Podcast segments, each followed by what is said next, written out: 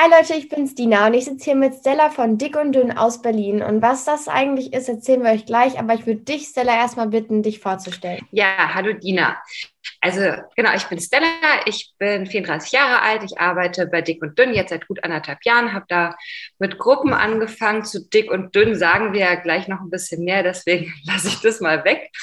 Ähm, genau äh, wie der Name schon so ein bisschen in die Richtung deutet, es geht da um Essstörungen, aber ich habe da wieder vor anderthalb Jahren angefangen, habe Gruppen für Betroffene gemacht, mache halt seit mehreren Monaten die Beratung für Betroffene, aber auch für Angehörige, äh, mache nebenbei noch eine Ausbildung zur systemischen Beraterin und Therapeutin, bin auch ausgebildete Körpertherapeutin, habe ursprünglich auch Journalismus gemacht, mache das auch immer noch nebenbei, habe da immer Schwerpunkt Gesundheit und hatte auch viel mit Essstörungen zu tun und Themen, die die Psyche betreffen oder das psychische Wohlbefinden. Ne? Ähm, genau, komme aus Berlin, bin 34, habe ich schon gesagt. Ja. Perfekt, das war eine sehr knackige Zusammenfassung. So, Dick und Dünn jetzt mal. Erzähl mal, was ist das eigentlich? Ähm, Dick und Dünn ist Beratungszentrum für Essstörungen und es ist ziemlich vielfältig. Also es, den Verein gibt es schon relativ lange, seit ähm, 1986. Also genau, da war auch noch ich nicht geboren, Tatsache. Also ich bin ein Jahr später geboren, aber es ist einfach echt schon eine eingefleischte Institution. Ähm, so lange bin ich nicht dabei, aber ähm, Steckenpferd ist sozusagen Berauf, äh, Beratung, Aufklärung von Menschen mit Essstörung, aber nicht nur von Menschen mit Essstörung, die betroffen sind, sondern auch von den Angehörigen, weil die halt auch mit betroffen sind. Dazu gehört auch noch ein ähm, Präventionsangebot, was in Schulen dann eben auch innerhalb als Workshop sozusagen vermittelt wird. Also wir haben eben auch Kolleginnen, die dann wirklich in die Schulen, in die Klassen reingehen und da über ähm, ja, Essstörungen einfach erstmal erzählen und äh, mit den ähm, jungen Leuten darüber sprechen. Dann haben wir aber auch Fachfortbildungen, also sozusagen auch für Menschen, die in dem Bereich arbeiten, sei es, dass es sozialpädagogisch ist ähm, oder eben auch manchmal haben auch Therapeutinnen Fragen oder eben auch Schulpsychologen. Das ist ganz breit gefächert. Und ähm, genau in der Hinsicht sind es verschiedene Säulen. Das ist einmal so wirklich die Beratung der Betroffenen. Jetzt nicht Therapie, sondern wirklich so Erstversorgung und dann auch so ähm, Begleitung in dem Prozess. Wie komme ich in, in, eine richtige Therapie rein? Wann ist Klinik dran? Ähm, was habe ich schon probiert? Ähm, was bedeutet es überhaupt, eine Essstörung zu haben? Ähm, was für Unterschiede gibt es da irgendwie auch? Also das ist wirklich erstmal so ähm, Informationsvermittlung und auch nochmal so ein bisschen Setting klären. Wo bewegen wir uns da eigentlich? Und dann guckt man eben je nach Bedarf immer genauer hin. Das ist so eine Sache. Dann aber eben auch die Angehörigen, ähm, die eben auch, ja, natürlich total mit betroffen sind, weil so wie bei jeder psychischen Erkrankung, eine Essstörung, die gehört in Anführungsstrichen nicht nur der Person, sondern eben dem ganzen Umfeld, weil jeder muss sich dazu verhalten und das kann sehr kräftezehrend sein. Aber da gehen wir schon vielleicht auch noch später drauf ein. Und da geben wir auch nochmal Informationen und Halt. Und ähm, der letzte Pfeiler ist sozusagen, ähm, der noch mit zu den Betroffenen dazu gehört, dass wir auch Gruppen haben. Das heißt auch fortlaufende Gesprächsgruppen, wo Betroffene sich untereinander austauschen. Das kann dann neben der Therapie stattfinden, aber auch ähm, als Nachsorge oder auch als Vorbereitung, wenn man sich noch nicht traut. Genau. Voll toll. Das ist so wichtig, dass man, dass man das sowas gibt wie äh, Dick und Dünn zum Beispiel, weil ja, kann mit Essstörungen, das will man sich ja oft auch gar nicht selber eingestehen, beziehungsweise ist halt schwierig, damit umzugehen auch, als mhm. betroffene Person, auch natürlich als Angehörige oder Angehöriger. Und deswegen ist das sehr, sehr toll, dass ihr diese Arbeit macht. Und ich habe mal so ein bisschen auf eurer Internetseite geguckt und da ähm, ist mir direkt was aufgefallen. Und so habt ihr da so wie so ein Slogan stehen. Da steht nämlich, ich wünschte, sie würde etwas essen. Mhm. Weißt du, was es damit auf sich hat? Also ich habe mich gefragt, wieso steht das da? Was dachtest du als erstes? War dein Hattest du einen Impuls? Ja, ich habe mich erstmal so gefragt, okay, ich also erstmal, warum sie? Warum, warum weiblich so? Mhm. Es können ja auch Männer betroffen sein. Und wer äußert das? Ich wünschte, sie würde etwas essen, weil das kann die Betroffene oder der Betroffene äußern. Mhm. Das können Angehörige äußern.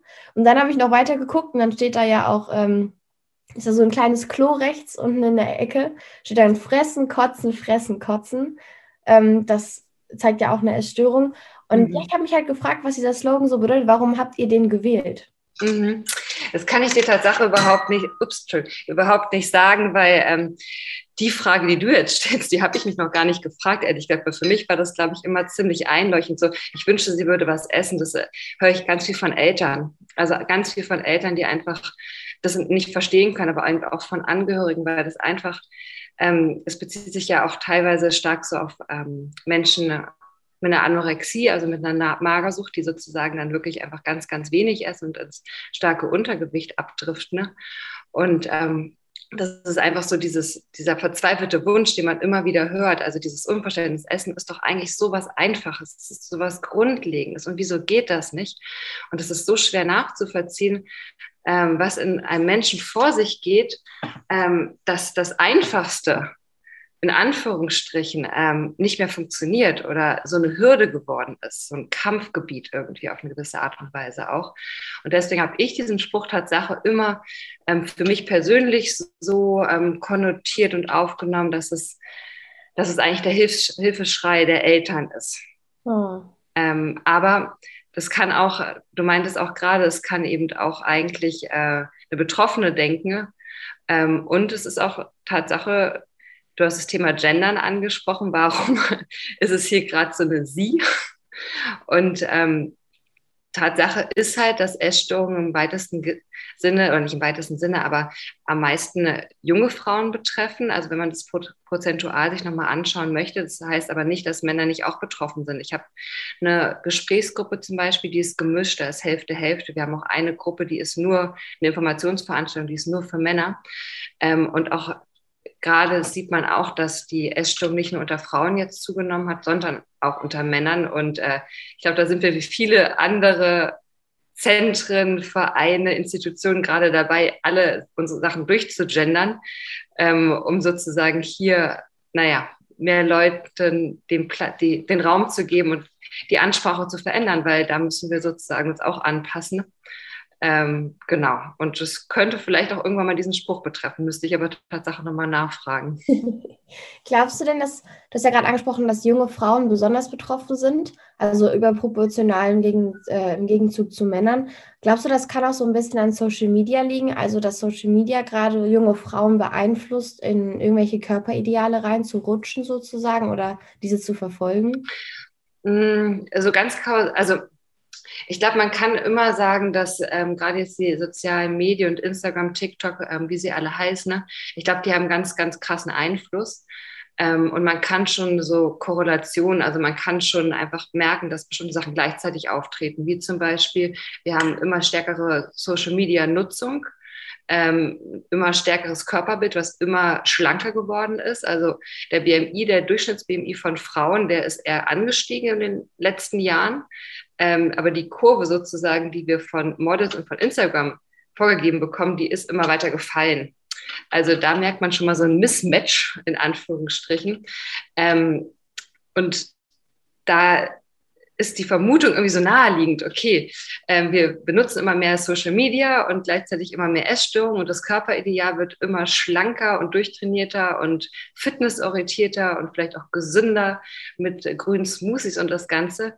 Ähm, also da gibt es bestimmt irgendwie eine Verbindung. Und ich würde auch sagen, da gibt es einen Einfluss, aber ich glaube, man kann noch nicht sagen, dass es eines andere bedingt. Also mhm. gerade eben auch bei jungen Frauen ist es eben auch so, dass ähm, das schon immer so war, dass es eigentlich, also gerade Anorexie, damit haben die Beschreibungen ja auch so ein bisschen angefangen mit dem Krankheitsbild, dass dies so das Erste, was so in den Medien auch so ähm, Raum gefunden hat. Und das war immer schon eine Krankheit, die vor allem, nicht nur, aber vor allem junge Frauen betroffen hat. Und ich glaube, dass Social Media, ähm, das befördert das einfach alles. Also das kann Essstörungen ähm, triggern. Es kann ähm, Essstörungen auch ähm, sozusagen beschleunigen.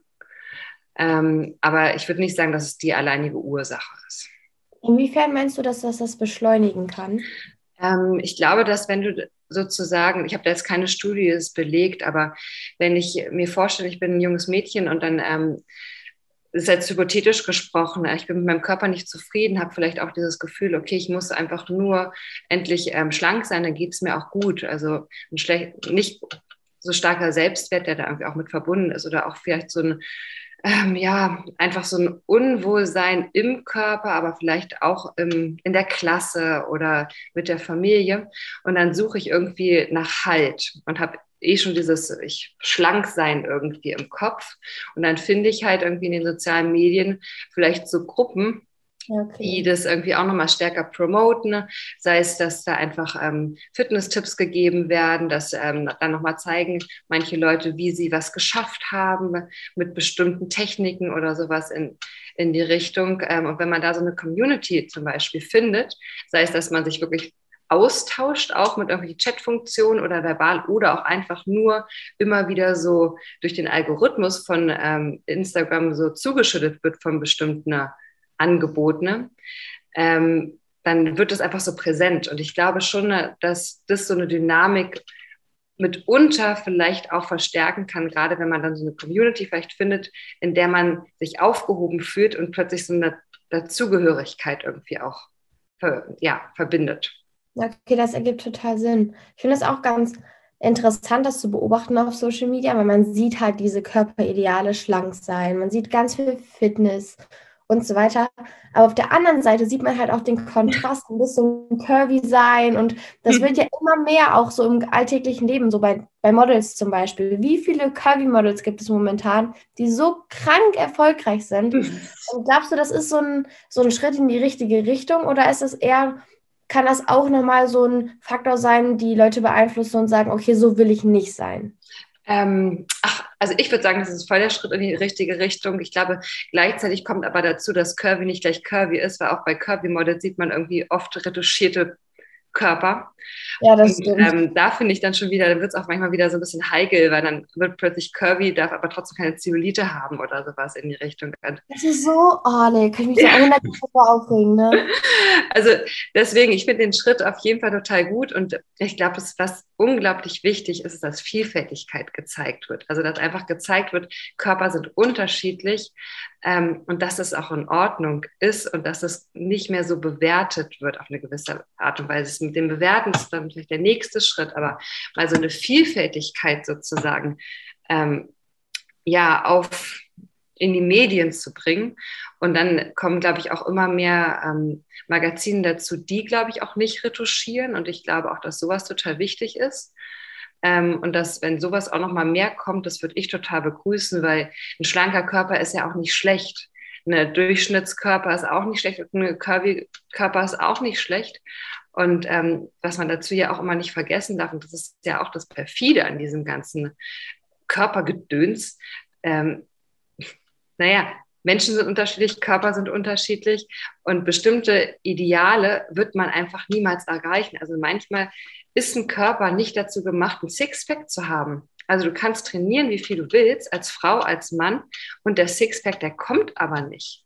Ähm, obwohl du trotzdem ganz tolle Bauchmuskeln haben kannst, also ganz stark sein kannst und man sieht sie nicht nach außen. Ne?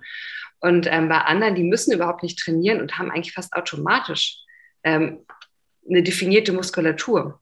Also ähm, da werden manchmal dann irgendwie auch so Bilder und Wünsche verkauft, die eigentlich für manche Körper gar nicht umsetzbar sind. Und dass das dann zu Frust führt, ist ja total nachvollziehbar. Und das ist einfach schade. Ja, klar. Glaubst du denn, dass irgendwie, wenn wir auch, du hast ja gerade auch darüber geredet, dass diese Gruppen auf Social Media sind, glaubst du, dass so in den letzten Jahren, du machst es ja jetzt auch schon eine Weile, ähm, dass es so in den letzten Jahren angestiegen ist durch Social Media, also Essstörungen an sich? Hm, das meinte ich ja schon mal. Ich, also ich glaube nicht, dass es ähm, jetzt durch Social Media angestiegen ist. Ich glaube, das hat eine Komponente und da würde ich jetzt nicht sagen, das eine ähm, ist außer des anderen. Aber ich meine, man darf die Pandemie jetzt einfach nicht vergessen. Da hat Social Media, glaube ich, nochmal eine viel größere Rolle gespielt. Ähm, und ich würde schon sagen, dass es was miteinander auch zu tun hat, unter anderem. Aber wie gesagt, das ist momentan, muss ich ganz ehrlich sagen, wir hatten es vorhin das auch nochmal so im Team so ein bisschen besprochen. Es ist auch einfach eine krasse Situation. Also ähm, der, die, der Lockdown ist vorbei, wir haben jetzt Krieg. Ähm, dann ist irgendwie, die Lockerungen stehen jetzt wieder an. Manche fühlen sich aber vielleicht trotzdem noch so ein bisschen unsicher mit Corona. Familien wurden durchrüttet. Ähm, da ist unglaublich viel Stress und Unsicherheit einfach auch. Also man merkt irgendwie auch in vielen Familien eine starke Überforderung, und das an Kindern, dass es nicht un, ja, einfach so vorbeigeht, ist einfach so mhm. klar. Und dann haben wir Social Media mit dabei. Ähm, und das ist die erste, was heißt die erste Generation, aber das ist eine von den Generationen, die wächst damit auf. Und ich glaube, wir wissen noch gar nicht genau, was das eigentlich bedeutet, ähm, von klein auf mit einem Smartphone in der Hand durch die Welt zu laufen. Also ich glaube, das muss man irgendwie auch fast noch so ein bisschen beobachten. Ich glaube, man kann Sachen feststellen. Man kann feststellen, Biene Maya wird immer dünner. Hm, warum muss das so sein? Okay, da ist dieser, dieser, äh, der Schlankheitstrend und der konfrontiert sogar mittlerweile auf so einer Ebene schon ähm, Kinder und nicht nur Jugendliche. Und sowas macht was mit Kindern und Jugendlichen. Und wenn die ganze Konversation, die man mit Freunden hat, dann über TikTok stattfindet oder Instagram, das macht auch was. Ähm, auch mit Nähe und Distanzverhalten. Wie fühle ich mich in Beziehung eigentlich? Wie fühle ich mich im Realkontakt? Ähm, und ich glaube, da würde ich mir jetzt noch nicht anmaßen zu sagen, okay, das eine bedingt das andere. Ich glaube aber auf jeden Fall, da gibt es Wechselwirkungen und die muss man total im Blick haben. Ich finde es gerade ganz interessant. Du hast ja gerade die Pandemie angesprochen. Das ist so ein Thema, das mag ich eigentlich nicht so gerne, weil irgendwie habe ich das Gefühl, dass in den letzten zwei Jahren das das Top-Thema war, was es natürlich auch war, weil alle Menschen reden darüber. Aber ich habe da tatsächlich nie drüber nachgedacht, wie war das eigentlich für euch äh, bei Dick und Dünn und für die Leute, die halt dann wirklich an einer Essstörung leiden, während der Pandemie? Mhm. Also wurde das schlimmer, weil ich kann mir gut vorstellen, dadurch, dass man halt so viel Zeit mit sich selbst verbracht hat und dann halt so viel in Gedanken war, dass das extrem kontraproduktiv ist. Ja, auf jeden Fall. Also es gab, gibt ja auch äh, also Studien sozusagen von Krankenkassen, die haben auch nochmal belegt, dass es in der Pandemiezeit einen starken Anstieg von Essstörungen gab. Und ähm, das habe ich jetzt nicht in Zahlen ausgerechnet, aber ich habe das von meiner Chefin irgendwie auch gehört, ähm, dass bei uns bei Dick und Dünner wurde noch nie so viel beraten. Also es gab irgendwie auch so einen Anstieg von, glaube ich, um die 25 Prozent oder sowas in die Richtung. Also es gab, nage mich jetzt nicht auf die Zahl fest, aber es war unglaublich viel. Und das ist so beides. Es ist einmal eben ein Zeichen dafür, dass einfach der Bedarf, der sich auch in den Krankenhausdaten widerspiegelt, ähm, dass der da war und dass der aufgefangen werden musste. Und ähm, gleichzeitig hat es aber auch, was eine positive Komponente ist, gezeigt, ähm, dass viele Eltern und auch vielleicht Betroffene viel schneller reagieren. Also das ist eben auch ein Thema. Essstörung war lange Zeit ja auch, ich will jetzt nicht sagen Tabuthema, aber es war auf jeden Fall noch versteckter. Also Anorexie konnte man irgendwann nicht mehr verstecken. Das sieht man, wenn Mädel Haut, Haut und Knochen ist oder ein junger Mann. Und ähm, Bulimie, Binge-Eating, das weiß man, kennt man mittlerweile auch. Und das ist gut, dass es so ist. Aber es zeigt eben auch dadurch, dass die Blicke ähm, und die Augen offener werden, da wird mehr gesehen und dann wird schneller interveniert. Und das ist nur gut, weil dann sozusagen, je schneller man was macht bei Essstörungen, desto schneller kommt man auch wieder raus.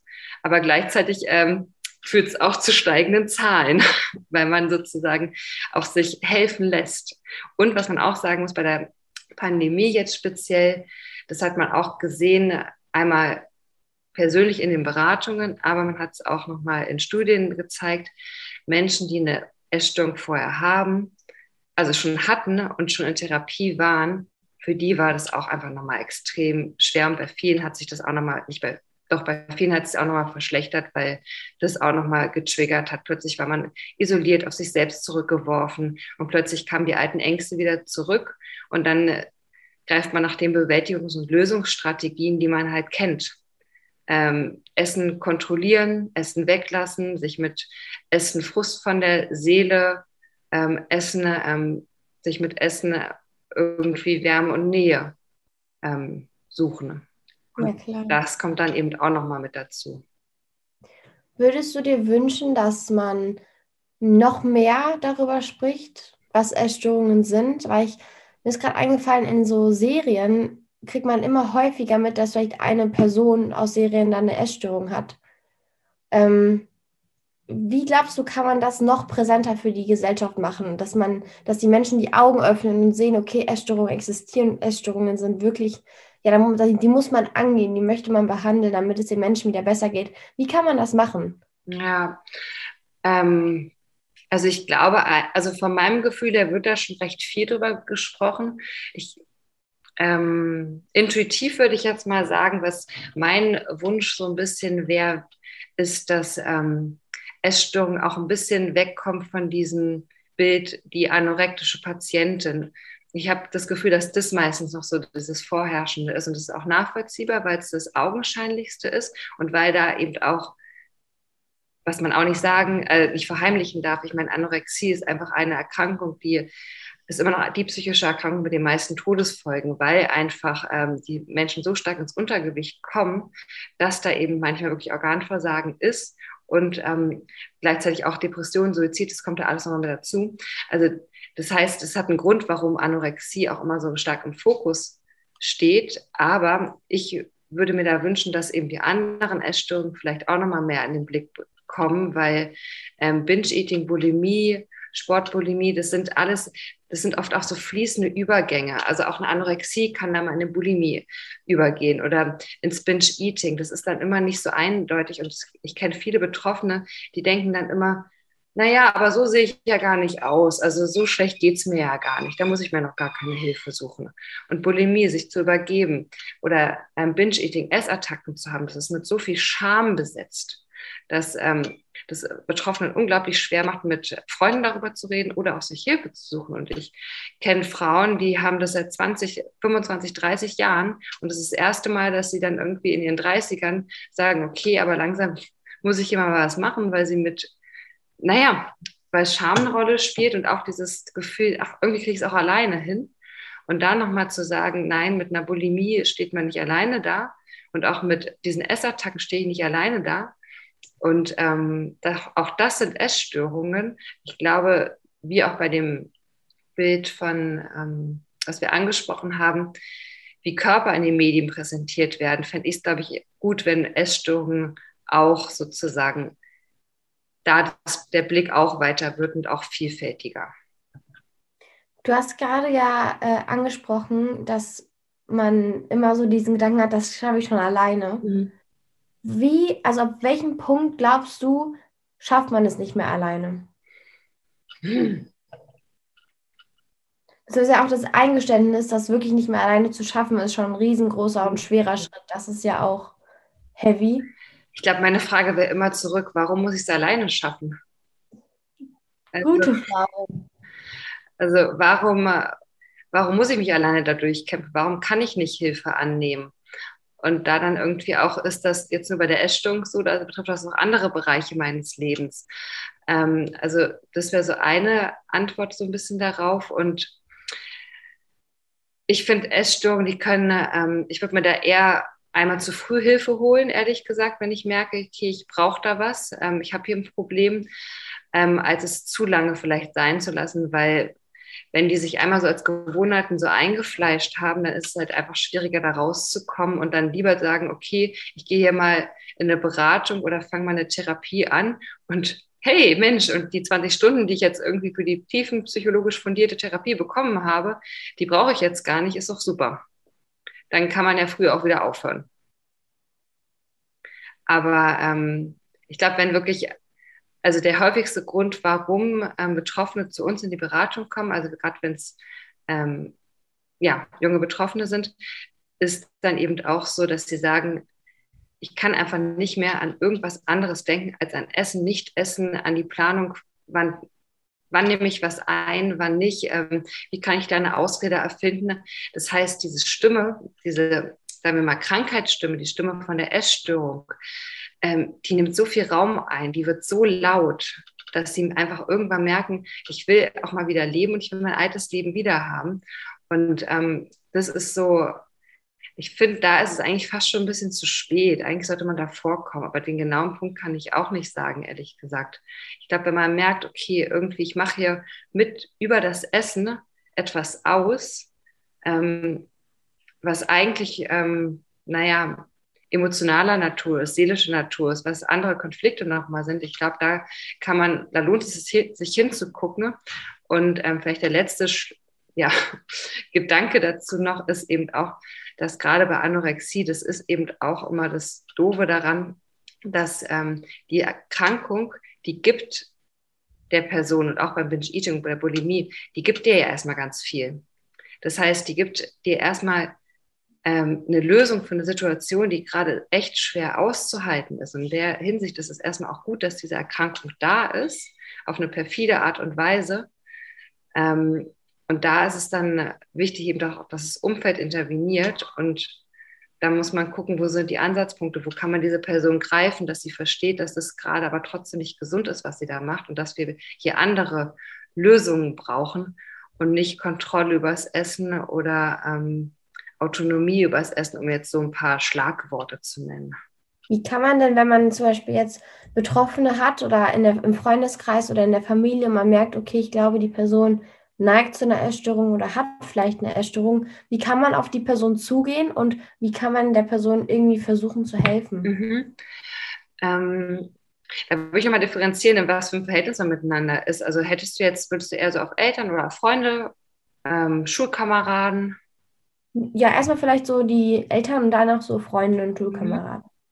Also bei Eltern würde ich sagen, wenn die jetzt sich wirklich noch gerade hier so ein bisschen unsicher sind, wie muss ich das einschätzen, können sie gerne bei uns mal in die Beratung kommen. Ähm, dann auch offen mal die Kinder darauf ansprechen, Tochter, Sohn, ähm, ich beobachte hier irgendwie was, wie siehst du das denn auch? Und nicht immer nur aufs Essen gucken, sondern ähm, gucken, was, wie ist eigentlich die Stimmung, wie sind eigentlich die sozialen Kontakte gerade, ähm, wie ist das Verhältnis ich, ich und sie oder ich und er.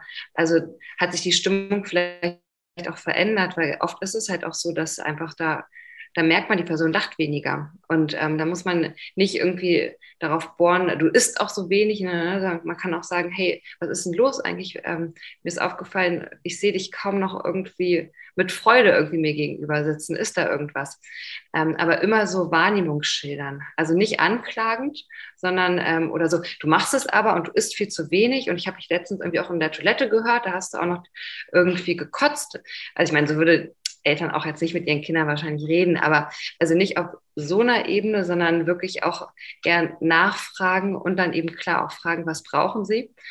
Und ähm, sagen, bei Dick und Dünn kann man in die Beratung gehen, da ähm, kann man ein Erstgespräch haben und sozusagen in die Beziehung, also investieren, also eben die Person ansprechen und nicht weggucken. Ich glaube, das ist immer ganz wichtig. Und Eltern haben eben auch eine Verantwortung. Wenn man da merkt, dass da eine, eine starke Essstörung vorliegt und ähm, gerade sagen wir mal jetzt eine Anorexie da ist oder auch bei einer Bulimie, man darf als Mutter, als Vater auch sagen, ich will, dass du in so eine Beratung gehst und ich will, gerade bei einer Anorexie ist es unglaublich wichtig, du gehst zum Arzt, da müssen die Werte durchgecheckt werden und vorher lasse ich dich nicht in Ruhe. Mhm. Also ähm, da muss irgendwann muss so eine Therapie, ähm, ja, äh, wie nennt man, Korsett nicht, das klingt jetzt ein bisschen gemein, weil das klingt so einengt. Also da muss sozusagen, irgendwann muss die Versorgung stehen. Also ähm, und bis die nicht steht, verstehe ich auch, dass Eltern sich da nicht so gut entspannen können.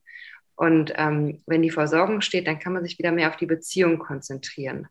Dieses, ähm, okay, was sind die Gründe für die Essstörung? Wie kommen wir da gemeinsam durch? Ähm, wo wünschst du dir was von mir? Und ähm, eine Sache, die Eltern auch immer wieder machen können, ist, was ist nicht, was ist mein Anteil an der Essstörung, aber wie stehe ich denn eigentlich zu diesem Thema? Was ist denn mein Körpergefühl eigentlich? Wie stehe ich zum Thema Schlanksein und was lebe ich für Werte vor?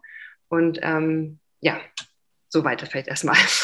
Ich finde das total spannend, weil so wenn man das jetzt so hört, was du so gesagt hast, merkt man auf jeden Fall, hört man heraus, dass die Person in jeglicher Weise nicht alleine gelassen wird. So, wie mhm. können wir gemeinsam daran arbeiten, dass es dir wieder besser geht? Wie, wie ist mein Selbstgefühl, dass man dieses Selbstgefühl, wenn es halt positiv ist, irgendwie an die betroffene Person dann irgendwie vermitteln kann und so weiter. Also, das ist ein sehr schöner Gedanke, dass die Menschen nicht alleine sind, weil alleine zu sein in so einer schweren Zeit, wo der Kopf, wie du das gerade schön beschrieben hast, einfach diese Stimme viel, unglaublich viel zu laut ist. Mhm.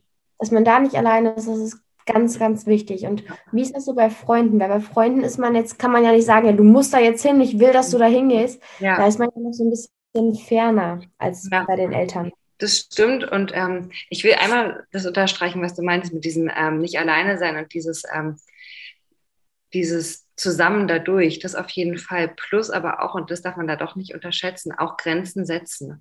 Eben auch ähm, gerade für die Eltern eben schon eben, und es ist ja auch ähm, da gehst du zum Arzt. Das ist eben doch eine klare Ansage. Das ist eine, das wird jetzt gemacht und gleichzeitig auch, ähm, wenn Betroffenen anfangen ähm, zu sagen, okay, und dieses Lebensmittel, das kommt bei uns nicht mehr auf den Tisch und wir essen noch zu der und der Uhrzeit. Also man darf sich da auch nicht den Alltag diktieren lassen. Man darf auch klare Ansagen machen, aber man muss trotzdem, und das ist die Gratwanderung, das ist echt auch eine unglaubliche Herausforderung. Deswegen finde ich auch, dass auch Angehörige sich Hilfe holen können, ähm, immer wieder diese, diesen, ähm, diesen Spagat zu schaffen zwischen ähm, so einer Festigkeit und zu sagen, ich, so geht's nicht, aber gleichzeitig eben auch, ich sehe dich trotzdem und ich bin empathisch mit dir. Ich bin empathisch mit dir, aber nicht mit deiner Krankheit.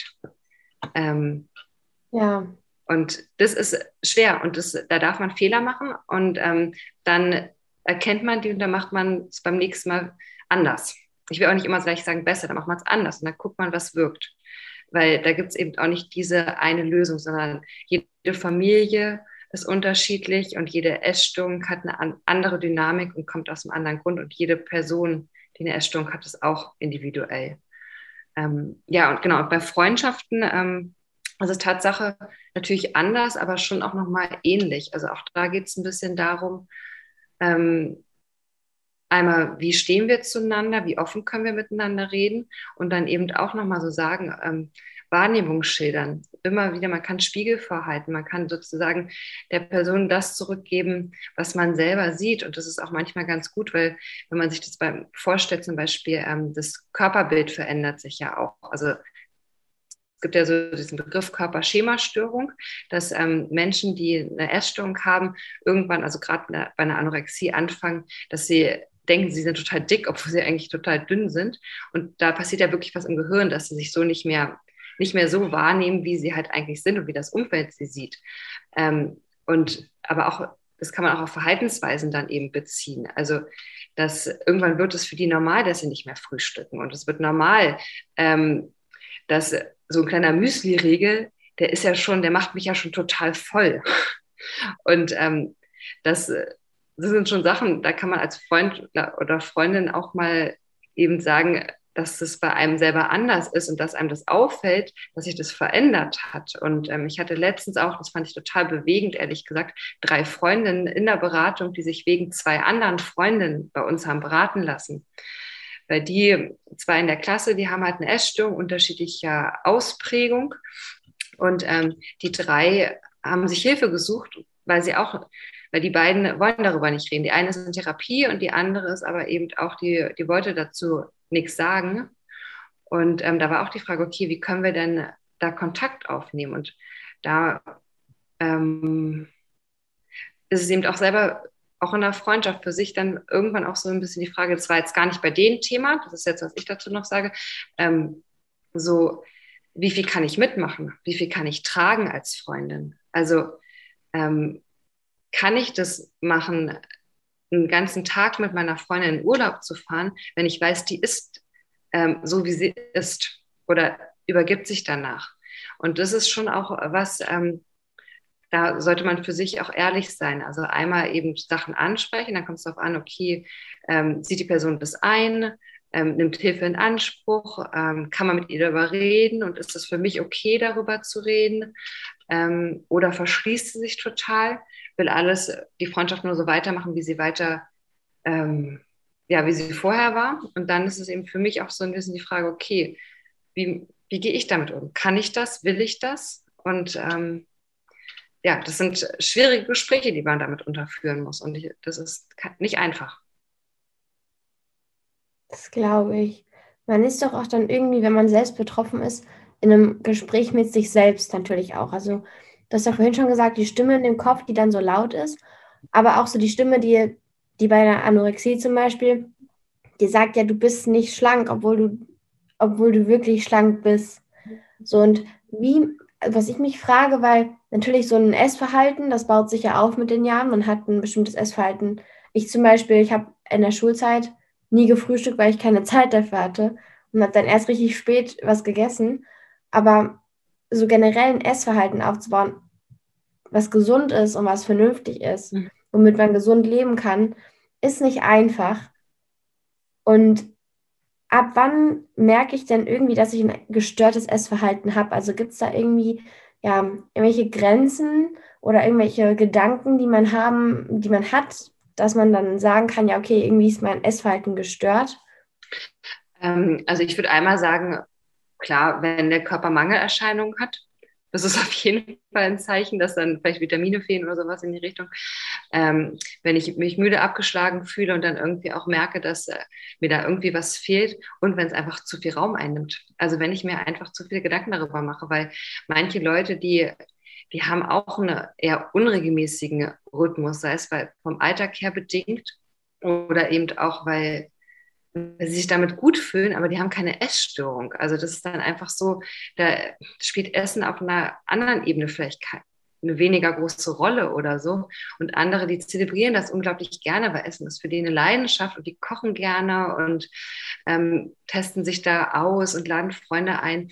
Also ich glaube, das ist immer so, wenn man für sich selber merkt, es wird plötzlich zu so einem großen Thema und dazu kommt auch vielleicht nicht nur nicht nur Essen, sondern eben auch dieses, ähm, ähm, diese Unzufriedenheit mit dem Körper, also immer wieder abnehmen zu wollen. Also ich glaube, das ist es auch eher immer dieses Diäten und immer wieder da Sport machen und hier irgendwas ausprobieren. Und ich glaube, da merkt man, da, dass da eher was im Argen liegt. Das heißt dann gar nicht gesund, ungesund, feste, nicht feste Mahlzeiten, sondern eher, dass ähm, da so eine Unzufriedenheit besteht und das das Essen immer wieder da was Neues ausprobiert wird, damit der Körper vielleicht anders wird. Oder ja, so in die Richtung würde ich da, glaube ich, eher so denken. Und klar, Anzeichen auf jeden Fall, ähm, wie nennt man das? Also wenn ich jetzt zum Beispiel anfange, ähm, Essen mit Freunden zu meiden, weil da wird gegessen und ähm, ich weiß, die essen Pizza und das will ich nicht. Also